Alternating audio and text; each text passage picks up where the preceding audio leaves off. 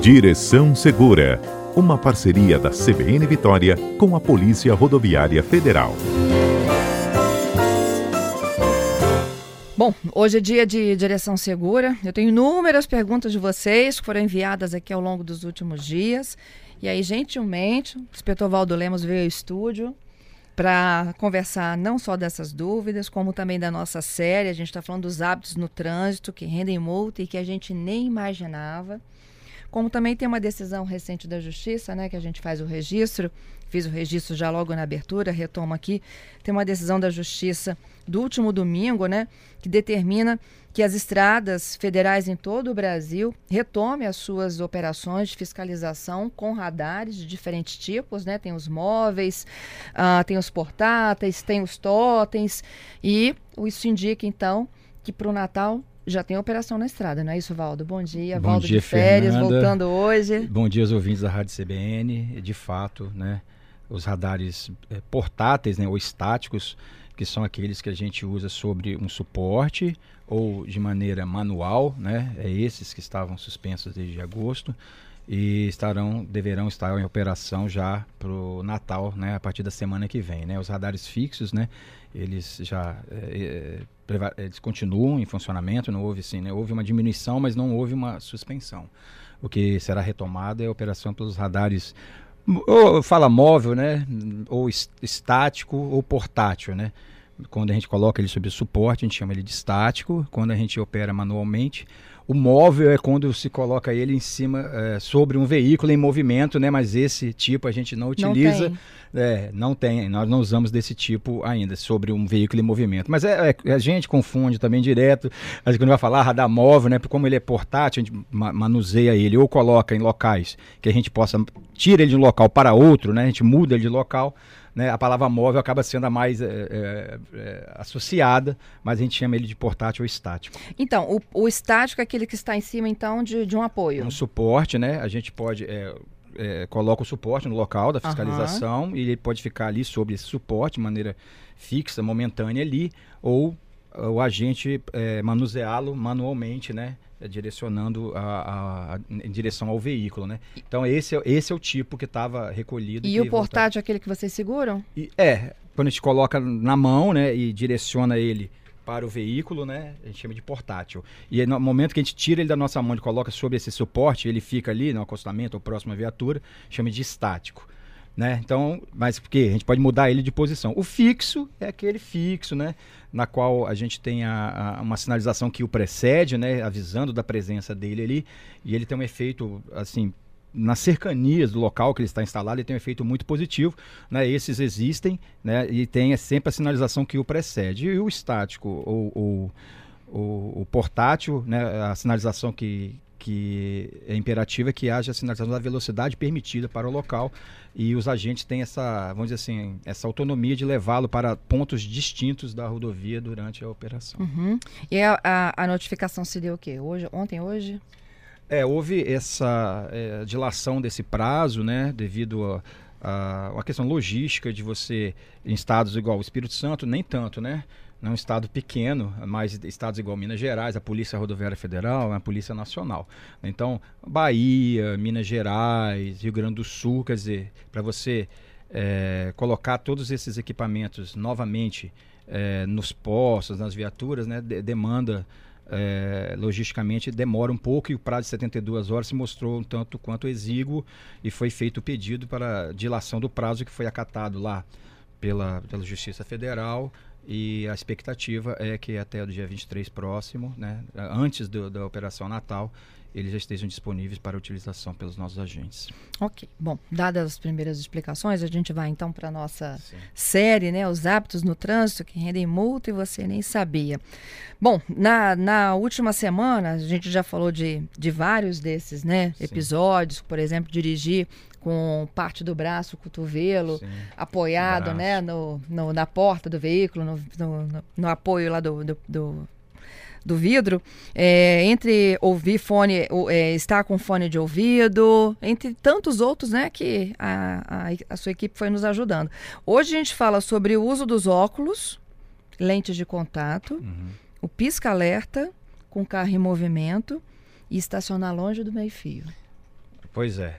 é a questão da, da visão, né, dos óculos ou, ou de lente de contato, né, a, quando a pessoa faz o procedimento de habilitação junto à Detran, ao fazer o exame de saúde, né, a gente faz aquele exame de vista ali. E verificado a, a, a necessidade de uso de lentes corretivas, vai vir uh, o A, né, a letrinha A, ela vai vir lá no verso da CNH. E durante a fiscalização, né, não só na CNH como no sistema, a gente está observando que existe essa restrição e o condutor deve utilizar o óculos, né, ou a, a, lente de contato, né? Às vezes a lente a gente pede para a pessoa virar de lado, né? Para a gente ver mesmo que tem lentes hoje eh, mais modernas que às vezes a gente nem consegue ver aqui que existe a lente, né? O que é bom, né? Esteticamente, mas é muito importante que a pessoa é, utilize, né, já que houve a restrição para a segurança dela, das pessoas que estão no interior do veículo e para os demais é, condutores, pedestres, ciclistas, é importante que a visão, né, é, a visão é um fator preponderante né, na hora da direção. Né, e nós já temos tantas coisas que atrapalham a nossa visão, às vezes na chuva, fumaça, neblina. Então é claro que se a pessoa não estiver fazendo uso da lente corretiva ou da da, da, lente ou do óculos vai se, vai se, vai se tornar a direção vai se tornar mais perigosa, né? mais, mais tensa, né? Então, é usar, a maioria das pessoas costuma usar, né? A maioria delas costuma usar porque é, é um hábito já, né? De vez em quando pode acontecer, mas é raro, é uma questão rara hoje em dia. E é uma infração gravíssima, Sim, flagrado, né? É uma infração gravíssima, né? E, e, multa salgada, né? não vale a pena correr esse risco, né? Se perder o óculos ou alguma coisa, vá-se mais rápido possível e, e volta a usar o, o lente, porque é, é uma infração que é punida de maneira grave. E o pisca-alerta com carro em movimento? É, Fernanda, esse é tão comum. Esse tema, a gente, vez por outra, retorna ele, né? Devido à prática que os condutores utilizam de, ao diminuir a velocidade, né? Por exemplo, descendo a terceira ponte ou em outros locais em que o trânsito vai acabar engarrafando, antes de, de fazer a parada, eh, as pessoas vêm lig, ligando o pisca-alerta, freando e lis, ligando o pisca-alerta para indicar que está diminuindo a velocidade. Né? Outra questão, às vezes, no, na, na, travessia de pedestre, na faixa, as pessoas diminuem a velocidade ao parar e liga o pisca-alerta para indicar que ele está parado ali, né, que vai atravessar uma pessoa. Fernanda, por mais que isso acabe sendo assim, chamando a atenção, é, isso contradiz a norma, né? Já que é, a utilização do, do pisca-alerta tem que ser com o veículo parado, né? Por qualquer tipo de imobilização, qualquer tipo de problema no acostamento, ou mesmo sobre a via, se houver uma, uma imobilização por defeito mecânico e tal. É, então, a, a sistemática, a, assim, a, a norma, ela faz que, que, a gente entenda que quando o, o pisca-alerta está ligado, o veículo está parado. Se a pessoa começa a utilizar ele em movimento por, por, por, por vários motivos, né? Por, por, parou no final da fila, está diminuindo, para parar para o pedestre atravessar, vai acaba é, desvirtuando, né? E vai acontecer de às vezes um veículo estar parado até sobre a pista, dependendo da situação, na neblina, e a pessoa depreender que ele não está parado. Que eh, se você usa ele em movimento, você vai ver o, o carro com pisca-alerta, que pode estar parado, e deve ser usado como está parado, e você vai achar que ele está em movimento, e aí ele vai crescer, né? vai chegar, porque você vai se aproximar dele muito rapidamente, porque ele está parado, e você, por achar que ele está em movimento, vai ter um tempo uma, uma de reação curto, né? vai ser surpreendido com ele parado, que é o fim, né? Princípio da norma é que se utilize o veículo, o, o pisca-alerta parado no acostamento ou sobre a pista se quebrar, ou a única exceção, por exemplo, nas farmácias aqui, em alguns lugares na Grande Vitória, a maioria deles tem lá é, uso obrigatório do pisca-alerta, que você para é 15 minutos, então você sinaliza que está usando aquela vaga ali, muito parqueamento né, dos vários municípios, que você está usando aquela vaga para ir à farmácia dentro daquele prazo estipulado em que a placa indica e pede que a pessoa acione o pisca-alerta. Fora isso, só com o veículo é, não estando em movimento. Estando em movimento, acaba desvirtuando o objetivo da norma e pode gerar acidentes. Essa é uma infração média. E o estacionar longe do meio-fio? É, Fernanda, esse é um problema, né? Vamos lembrar, né, que no processo de habilitação tem a prova. É, temos a prova e isso aí é uma é, é, a gente fica tenso, né? Todos nós, quem não lembra, né? Por mais que você já tenha tirado a CNH faz muito tempo, quem está ouvindo a gente aí, porque a gente tinha que botar um palmo do meio fio, quer dizer, não podia encostar muito, né? Não podia encostar, podia atrapalhar a manobra ali, mas ao mesmo tempo também não podia ser, é, é, haver um excesso de cuidado e parar muito longe, né? Porque aí o que acontece? O carro ele vai ficar é, para dentro da via, né? Dificultando ali. Até, às vezes tem vias que são é, estreitas e tal. Se o carro não tiver parado adequadamente, né? Ele pode estar tá prejudicando o trânsito, veículos terem que na contramão para desviar dele, né? Então, o, o estacionar, né? lembrando que para tirar a CNH é aquela pressão. Depois, tenha tranquilidade. Se você acha que parou longe, né, é, abre a porta, volte, faça novamente a manobra, coloque ele o mais próximo possível, né? Ideal é evitar encostar para não, pneu, né? Às vezes a gente vê uns carros com pneu branco, que é a tinta do meio fio, é, né? Vem um vão barbeira. é, é, às vezes a pessoa tem, tem essa, ah, ali encostou no meio fio, mas às vezes, Fernando, é melhor é, é, encostar no meio-fio, não trepar, né, né? Encostar no meio-fio do que parar longe. Então, às vezes, a, a pessoa julga, ah, lá, o pneu branco porque encostou no meio-fio, mas é melhor acontecer isso do que parar é, muito distante, mesmo porque essa segunda essa segunda possibilidade em seja aí uma infração, né? Parar distante do meio-fio. E outra também que acontece, às vezes, é parar muito próximo ao cruzamento, né? A, a, pessoa para muito próximo ao cruzamento e os veículos vão fazer o cruzamento, né? Por isso, às vezes, não é, não é permitido estacionar muito próximo do cruzamento. Tá, é, a sinalização existe, até proibindo, né? Você chega, tem aquela vaga ali, mas está muito próximo do cruzamento. Aí você força a barra, coloca ali mas você prejudica a visão de quem vai fazer a, a esse tipo de conversão à direita ou à esquerda e também é uma infração, Fernando. O difícil é quando você capricha para estacionar bem próximo do meio-fio, a calçada é mais alta do que a altura do seu carro. Né? É, aí você aí, bate no nada, né? Aí, é, por exemplo, o passageiro às vezes nem consegue sair, vai ter que sair pela porta do motorista, né? Ou vice-versa. Ou vice-versa. Isso, é. do lado esquerdo já aconteceu. Né, lá em Campo Grande, é, já tem locais lá que acontece. A gente consegue uma vaga, só que você não consegue abrir. Aí o que acontece? Você às vezes afasta para tentar abrir a porta. Então quer dizer, mas se se afastar muito, pode acontecer de um agente olhar você afasta, você afastou para conseguir abrir. Quer dizer, às vezes não há um, um padrão nas calçadas, né, que é uma questão estrutural que deixa a gente nessa situação. O melhor é tentar, se você não conseguir sair pela esquerda, se você tem que afastar muito, que você saia pelo, pela porta do motorista. Claro, ah, Valdo, tem gente que às vezes não consegue por questão de mobilidade. Eu sei que é difícil. Você tem que passar por cima da marcha e tal. Eu já fiz isso.